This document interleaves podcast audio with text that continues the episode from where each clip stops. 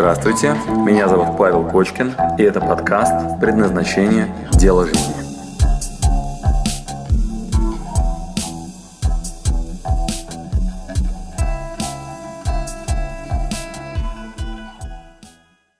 Сегодня мы с вами посмотрим, как же на самом деле выглядит ответ на вопрос, что действительно мое. Мне друзья частенько задают вопрос, Паш, вот как найти себя? Э, ну что мое? Э, как я себя в жизни реализую? Ну вот где то направление? Что мне делать конкретно? Я не понимаю. Как я дальше буду в жизни себя реализовывать? Ой, какая каша в голове. Итак, если мы подойдем к этому вопросу более внимательно, оказывается, что есть пять вопросов, которые люди сваливают в одну кучу. Мы разложили их в пирамидку, и я вам сейчас подробно ее презентирую. Что мы будем делать сейчас? Сейчас я вам покажу формат ответа на вопрос, что действительно мое, если мы качественно и глубоко прорабатываем этот вопрос. Что значит формат? Вместо каши в голове будет, будут такие ячеечки, в которые мы с вами должны положить ответы, тем самым получив мотивацию к деятельности, мотивацию к работе, мотивацию к тому, что я делаю, к своим принятым решениям, чтобы были силы и энергия на воплощение. Итак, как же выглядит ответ на вопрос, что действительно мое? На самом деле там пять вопросов. Для запоминания я нарисую вам пирамидку, которую мы впоследствии на наших следующих практиках наполним ответами. Мы соберем много разных подсказок, и у нас появятся гипотезы, как раз в форме таких пирамидок. Что в этой пирамидке будет? Первый вопрос. Миссия. Миссия, она овеяна таким туманом, знаете, какая моя миссия, что я делаю, вот какая моя ценность в мир и так далее. На самом деле миссия отвечает на один вопрос. Зачем? Ради чего? Когда человек говорит, чтобы не было войны, чтобы мир был на всей планете, или я хочу сделать мир красивее, или счастливее, или я сделаю такие машины из современных технологий и материалов, чтобы семьи могли наслаждаться свободой перемещения на большие расстояния. О, это назовем миссией. Миссия на самом деле непростой ответ на вопрос «зачем?». Там зачастую бывают разные уровни. Кто-то на вопрос «зачем?» отвечает, да просто ради денег. Кто-то говорит, ну чтобы выжить, мне надо сейчас выжить, у меня еды нет, воды. И действительно их основные мотивы ответа на вопрос «зачем?» просто чтобы выжить.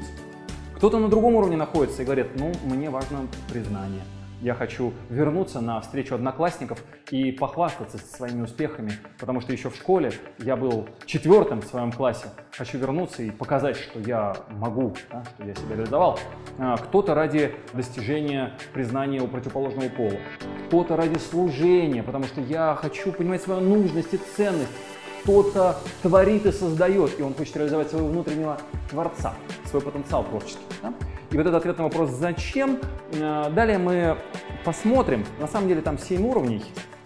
Если вы когда-то изучали классическую психологию Маслоу, писал 5 потребностей, ранний Маслоу, потом 7, потом сказал, что есть базовые потребности, которые насыщаемые, и еще есть ненасыщаемые потребности. В буддизме и восточных религиях в чакрах есть 7 чакр, которые тоже очень похожи на потребности. Базовые потребности, первоинстинкты самосохранения, потом эмоции, все, что касается энергии, потом социальный статус воля, и там можно себя реализовывать. Потом есть переход, так называемый, с нижнего диантяния на верхний, или кабале это называется переход Максома, на отдавание. Здесь заканчивается э, ранний масло, и мы переходим на позднего масла, где ниже были насыщаемые потребности. Ну, например, кушать два завтрака мы не можем съесть, да? или пять машин, и зачем нам шестая, и потребность насыщена, или 10 домов, но их просто невозможно объехать, и меня показывают по телевизору, и социальный статус уже реализован, что это насыщаемые потребности, а потом ненасыщаемые потребности, потребность в отдавании, потребность в любви, потребность в служении. Вот это можно делать сколько угодно и испытывать от этого искреннее эгоистичное удовольствие. Догнать и причинить добро, нанести непоправимую пользу, мы до этого еще доберемся, это такой же эгоизм, как и все остальное. Но он бесконечный. наносить добро и приносить пользу можно много и не устанешь. И можно больше, больше, больше, и больше, больше испытывать радость и удовольствие. Сомнительно, конечно, но люди любят этим заниматься. Итак, догнать и причинить добро, дать своему ребенку, наконец-таки, образование, которое я не получил. Ты будешь играть на фортепиано и говорить по-английски, еще по-китайски, потому что это очень перспективный язык. Мало ли, что ты любишь играть в футбол, но потом спасибо скажешь, потому что я тебя люблю очень. Кому на самом деле нужны все эти уроки? Тут мы понимаем, что мама реализует свои потребности. Хотя, конечно, она любит назвать, что я все ради детей, я все ради них. Да? Кто на самом деле реализует свои желания? Так вот это отдавание, это служение, да, это следующий уровень. А потом есть творческий потенциал, реализация себя как уникальное существо, в чем моя уникальность, в чем мой эксклюзив, что-то, что останется после меня, интуитивное предвидение такое, будущего видения и так далее. Да, и потом это все еще можно в баланс состроить. В общем, там есть много разных механизмов. По-простецки мы назовем это ответом на вопрос «Зачем?». И вам предстоит себя изучить. Зачем я встану завтра с дивана? Потому что мне нечего есть? Или потому что я буду уникальным творцом? Над этим мы с вами поработаем в первом вопросе. Назовем это миссией. Второй вопрос. Предположим, я нашел для себя ответ. Ну, допустим, моя миссия, я хочу, чтобы люди больше улыбались. И однажды я подошел к э, одному из э, известных редакторов, э, главный редактор журнала «Максим», и спросил, какая у тебя вообще задача, какая у тебя миссия, ты над чем вообще работаешь? Он говорит, о, Паш, я тебе отвечу примером из журнала. И он достал один из журнальчиков, где от редактора была небольшая статья. Я начал ее читать, и там написано, еще в детстве, когда я в детском саду пытался засунуть две ноги в одну штану, я прыгал, упал и сломал лодыжку. И даже сломанная лодыжка не омрачила впечатлений о том, что я был самым счастливым человеком на свете в этот момент. Почему? Потому что все вокруг смеялись. Александр Маленков, главный редактор журнала «Максим». И он эм, рассказал мне эту историю и говорит, я рано понял свое призвание. Мне важно, чтобы люди вокруг смеялись. И оказалось, что сейчас в своем журнале он выпускает современный журнал «Крокодил» для мужчин. Такой смешной журнал. И, внимание, вопрос. Допустим, какая миссия в данном случае у Александра? Улыбки на лицах. Какие варианты мы можем использовать для реализации этой миссии? Можно ли стать, например, клоуном? Или Comedy Club? Или сделать сайт анекдот.ру? Или еще как-то смешить людей? У нас много вариантов.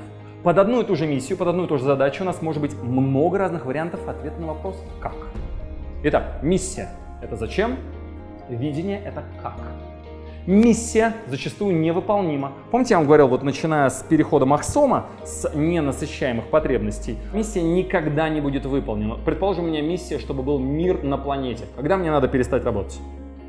Или моя вот миссия, то, то, чем я для вас сейчас занимаюсь, чтобы у людей были горящие глаза от того, что они заняты любимым делом чтобы они не ныли о том, что у них не получается и алиби себе придумали, а с удовольствием двигались в направлении и насмерть готовы были ради своего дела, ради своего служения выбранному направлению до упора э, справляться с любыми задачами. С азартом, горящими глазами, невзирая ни на какие сложности, потому что они точно знают, что это их путь, и ничто не помешает им двигаться в направлении своего пути. Вот моя задача, чтобы у вас было такое дело жизни. Мне с такими людьми гораздо комфортнее общаться. Это мое эгоистичное желание окружить себя людьми, которые заняты любимым делом с горящими глазами. Здоровые, я еще такой, знаете, old school, старых правил. Семейные, богатые, сильные, увлеченные любимым делом, выдающие красоту от чистого сердца для этого мира. Вот у меня такая задача. Когда мне надо перестать работать? Когда моя миссия будет выполнена? Слава богу, у меня бесконечный объем работы. Да? И э, миссия может быть невыполнима. Однако видение имеет совершенно другое правило. Видение очень конечно. Видение — это прям фотография, ее можно увидеть.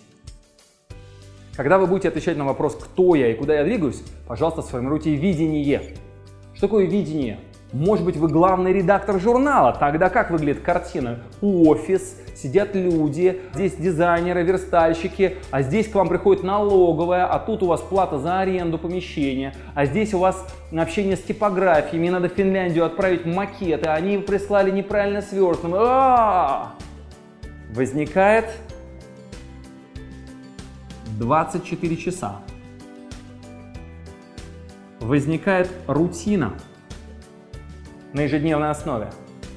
Видение, фотография, которую мы себе состроим, вполне конкретно.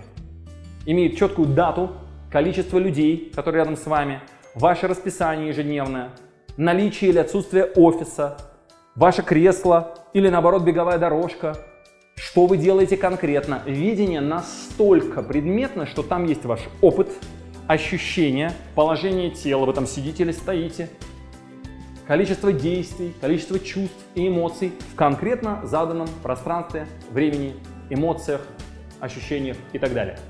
Очень осязаемый, понятный объект, к которому мы можем с вами стремиться. Итак, два вопроса мы с вами освоили. Первое, ради чего, да, глубинная наша мотивация. Второе, как конкретно, нормальное видение. Тем самым мы лучше будем понимать, что хотим. Как мне определиться, куда я иду, ради чего. Дальше идем. Есть еще одна очень важная компонента в предназначении. Это роли. Роли. В ролях два вопроса. Первый вопрос. Это мои таланты. Сильные и слабые стороны. Есть такой ученый, Дэн Салливан. Он создал концепт Unicability. Он работал в агентстве, которое было адресовано на людей с ограниченными возможностями, disabled. У кого-то нет ног, у кого-то нет рук, кто-то слепой, кто-то глухой, их надо было устраивать на работу. И он работал долго, там несколько лет, помогая им найти себя с учетом их ограничений, с учетом их disabilities, с учетом того, что что-то они точно делать не могли. Он выявил такой концепт, что если что-то у вас disable, где-то вы не способны что-то делать, например, вы слепой, есть люди слепые, значит где-то происходит компенсация. Что-то вы делаете явно лучше, ну, например, слепой человек, он может читать пальцами буквы. Вы представляете себе, какой он, например, массажист? Насколько внимательны его руки, насколько он внимательно чувствует тело. Итак, он компенсирует свою дизабилити где-то своей уникальностью. Он назвал это unicability. Допустим, я стратег, я могу видеть все на 5 лет вперед. Это, кстати, про меня правда. Я вижу тенденции в будущем. Для меня они просто как на ладони раскрыты. Я знаю, что будет через 5 лет, через 10 лет, через 20. Я сейчас делаю те действия, которые дадут мне отдачу через 20 лет. Через 10 и так далее. Для меня это абсолютно нормально. Однако, если я открываю дверь в холодильнике, и мне супруга говорит, слушай, возьми сметану, я вот так смотрю так, и долго не могу найти. Она мне говорит, перед собой смотри, вот прямо здесь. Я так, о, да, вот она она. Или, например, сколько денег сейчас у меня в компании. Или свое расписание на ближайшую неделю. Мне для этого нужны помощники. У кого unicability – это внимательность к деталям. Это те, которые здесь и сейчас очень хорошо ориентируются, которые могут мебель переставить тут же в кабинете, которые скажут, так, слушай, здесь у тебя накладка в расписании, а здесь нам нужно немножко денег на это, а здесь надо подстраховаться, сделать такую раздатку, слайды и так далее. Я делал так, в этот момент, это не мое, мне это очень тяжело делать. И Раньше мы занимались тем, что расшивали слабые места. Мы готовили среднего человека. Почему это возможно было раньше? Потому что не было быстрых коммуникаций, нельзя было быстро отдать свою лучшую компетенцию за что-то, что кто-то другой умеет делать вместо меня гораздо лучше. Это же было сложно. Кто мог заниматься моим расписанием или моими деньгами? Это надо было офис, собирать людей и так далее. А сейчас у меня есть телефон, в котором есть мой календарь и онлайн-банк, и там я могу любому человеку в другой стране попросить помочь, ну, сделать те вещи, которые мне не свойственны. Итак, поиск вашего таланта и роли, в которой вы наиболее эффективны, это критически важный вопрос для реализации вашего предназначения. Зачастую люди имеют хорошую миссию. Предположим, что я решил, чтобы был мир во всем мире. Э, я придумал видение, я буду снимать, э, я вам сейчас рассказываю пример своего друга Доминика. Он решил, что он, э, в мире должно быть меньше войны, больше мира.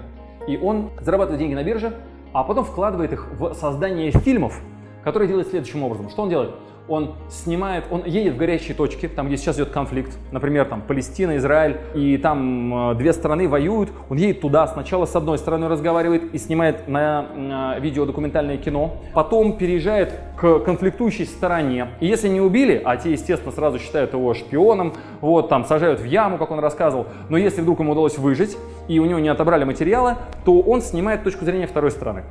И у него появляются два документальных сюжета, которые он потом берет, кладет себе на стол в своей студии и делает художественную линию. Например, что он сделал? Он взял троих актеров, которые совершенно из разных миров. Русскую супермодель, австралийского серфингиста, японского программиста. И они все на разных языках, из разных миров, тоже между собой не могут договориться. И запускает э, художественную линию, соединяя с документальным сюжетом и делает художественно-документальный фильм, который заканчивается подписанием Декларации о мире. делает интересное, красивое кино с финалом о том, что конфликтующие стороны договорились. Красиво? Вот у Доминика понятная миссия. Чтобы был мир на всей планете. Он ходит во всем белом. Он говорит, это неоднократно спасало мне жизнь. Видение. Он снимает фильмы документально-художественные с финалом, где конфликтующие стороны договорились. Теперь внимание. Большая опасность у Доминика, например, или у любого другого человека в следующем вопросе – попасть в несвойственную ему роль. Я неоднократно наблюдал такую ситуацию. Люди придумывают себе хороший проект, хорошее видение и начинают заниматься всем одновременно – и бухгалтерией, и продажами, и продуктом, и производством, и технической частью. Голова пухнет, и он бросает проект, говорит, нет, это не мое. А хороший был проект, хорошая была миссия, хорошая была задумка, хорошее было видение. Но роль ты выбрал не свойственную тебе. Итак, еще один важнейший вопрос в предназначении – это осознать свои предрасположенности. Вот это я могу делать много, круглосуточно, и нет у меня никаких проблем с тем, чтобы целыми днями делать презентации. Я могу это делать, у меня визуальное мышление развито. Я только и делаю, что рисую картинками свои какие-то концепты. Или мне скажите конкретно, что делать. Я готов рисовать таблицы, четко все считать, договора и так далее. Мне нужна конкретика. Или наоборот, я готов стартовать идею, но не готов ее дальше воплощать в жизнь на регулярной основе, каждый день одно и то же дело. Я готов инициировать события. Надо распознать свои сильные стороны, слабые. Надо автоматизировать, делегировать, партнера найти, у которого это сильные стороны, любыми путями сделать так, чтобы работали на своих сильных сторонах. Это большая работа, и это третий вопрос в нашем списке. Что действительно ваше в ежедневной рутине? Что вы действительно готовы делать каждый день? Я, например, комфортно себя чувствую сейчас перед камерой. Для меня говорить нормально. Однажды меня попросили написать книгу. Да не однажды, меня много раз просят писать книгу. Я даже провел эксперимент. Я по заданию своих менторов каждый день писал маленькую статью. 30 дней подряд. Бог тому, это было для меня так тяжело, что с сегодняшнего дня я точно знаю, не сегодняшнего, еще тогда, точно знаю, что писать это не мое. Фух! Я готов наговорить, я готов создать структуру, я готов создать красивый концепт, под него придумать аудио или видео. Но мне нужно в помощнике мастер пера, человек, который умеет это красиво излагать текстом. Я не умею этого делать. И я пробовал, для меня это как деньгами печку топить. Очень тяжело. Итак, третий вопрос очень важный. Что я готов делать на регулярной основе? Много, и я в этот момент наполняюсь, и э, чуть-чуть отдохнув, опять готов этим заниматься. Делаю это с удовольствием, это мой ресурс, это мой талант. Я это делаю много с удовольствием, это мой рабочий инструмент. Так, вопрос номер три. Мои таланты, сильные стороны. Слабые тоже хорошо знать, их делегировать. Мы это будем потом в двух модулях изучать. Дальше. В ролях есть еще одна очень важная путаница. Это расстановка приоритетов. Что значит расстановка приоритетов? Как у меня расставлены приоритеты между ролью отца, мужа, бизнесмена, творца, продавца, друга. Что на первом месте, что на втором. Какая роль приоритетна в моей системе ценностей? Я должен расставить роли. Ну, например, я женщина, и у меня есть задача карьерный рост – а еще у меня есть задача создания семьи, а еще мне хочется не потерять себя в семье и на работе и иметь творческое какое-то воплощение. Я еще люблю рисовать, может быть, или вышивать, или, или я не знаю, там, лепить из глины. Что у меня на первом месте, на втором, на третьем, на четвертом? Критический момент, что мне выбрать? Когда меня одновременно зовут на утренник дети, бесценное событие в детском саду, и не хотелось бы пропустить, как дети растут. И одновременно на работе мне говорят, у тебя сегодня важнейшее совещание, ты должна быть там. Как принять решение?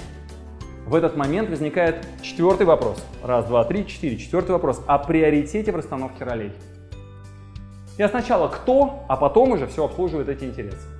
Итак, четвертый вопрос – это расстановка приоритетов в системе ценностей. Мы с вами будем делать практики, где я буду задавать вам вопрос, ради чего это все?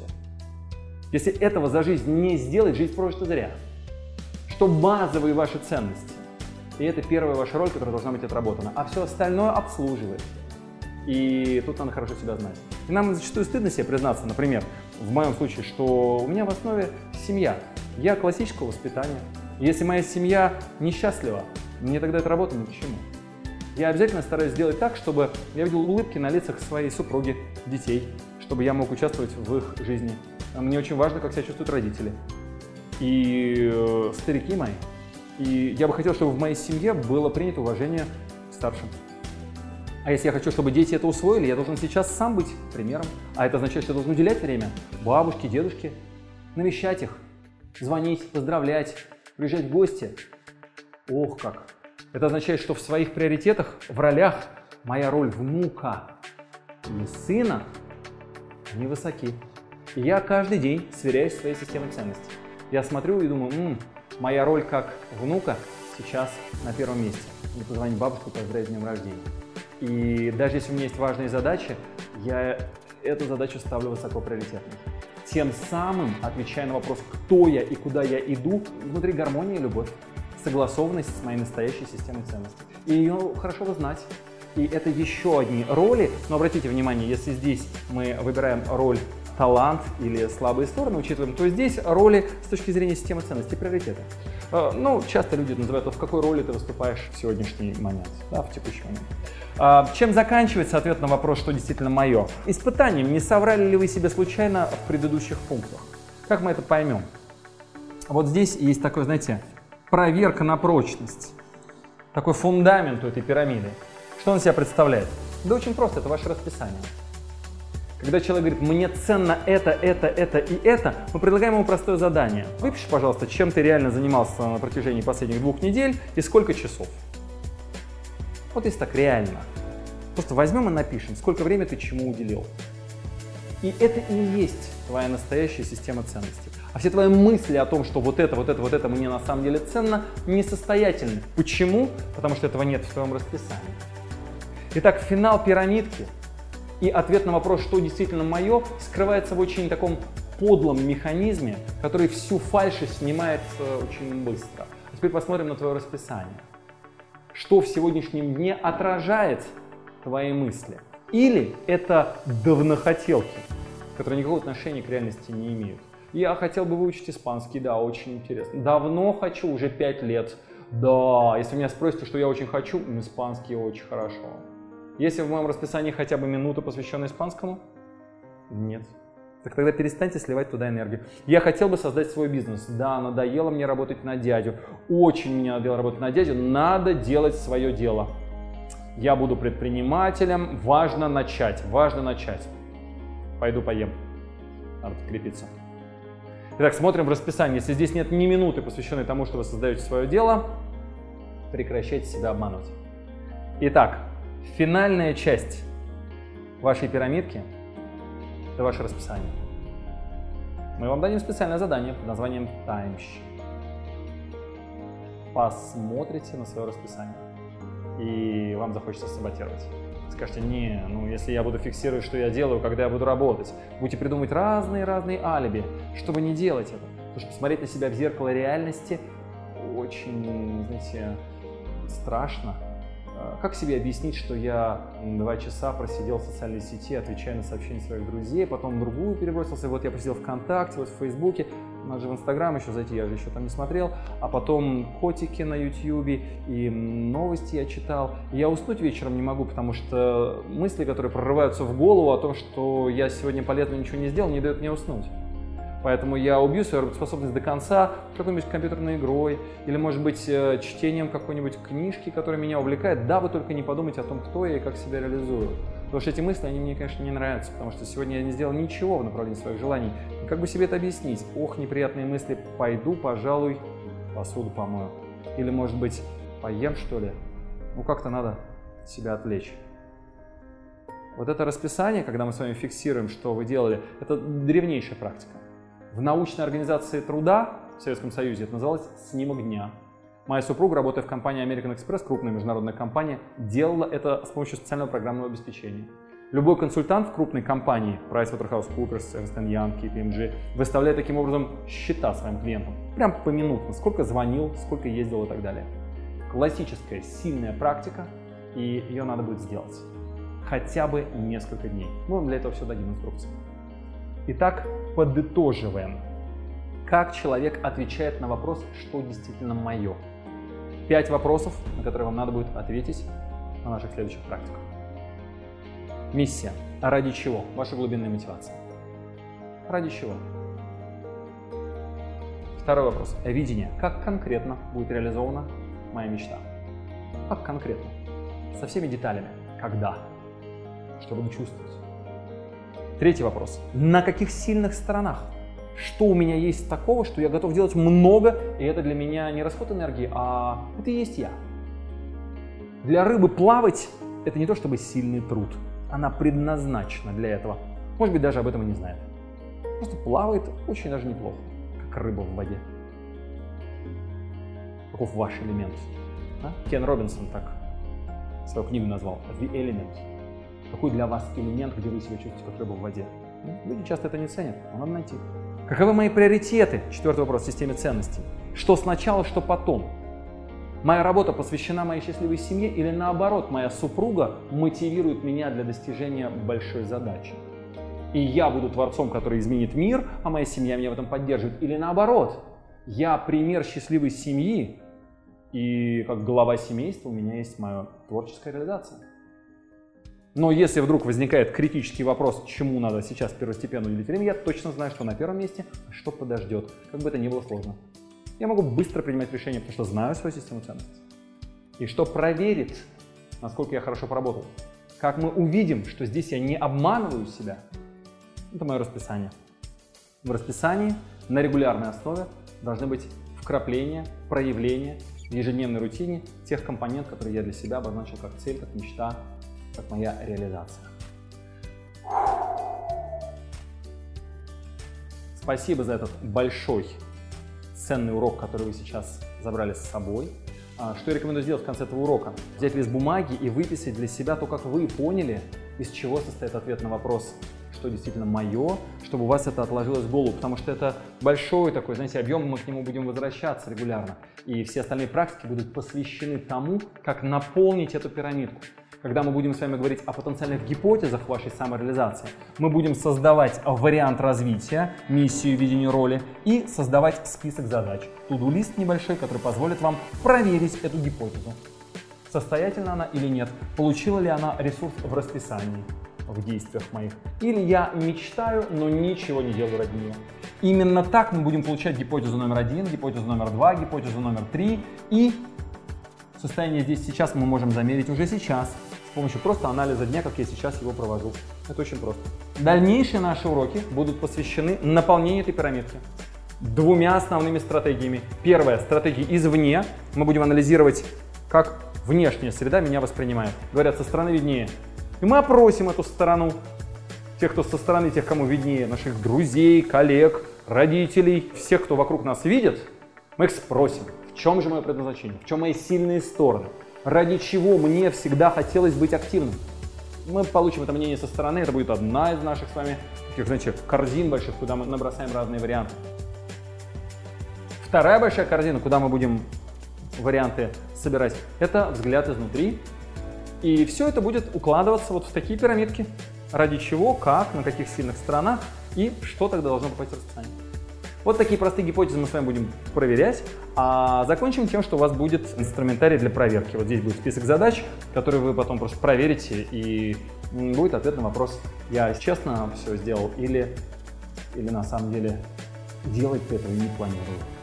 Вот, и мы проверим гипотезу на состоятельность. Нам с вами предстоит еще много работы. Спасибо большое, что досмотрели этот урок. И, пожалуйста, сделайте свои выводы в вашем блокнотике. Так лучше запомнится. Спасибо. Спасибо, что дослушали до конца. С вами был Павел Кочкин. Если вам понравился этот подкаст, пожалуйста, скажите об этом мне. Нажмите лайк. Пусть будет видно и другим, какие подкасты хороши. Услышимся через неделю. Пока.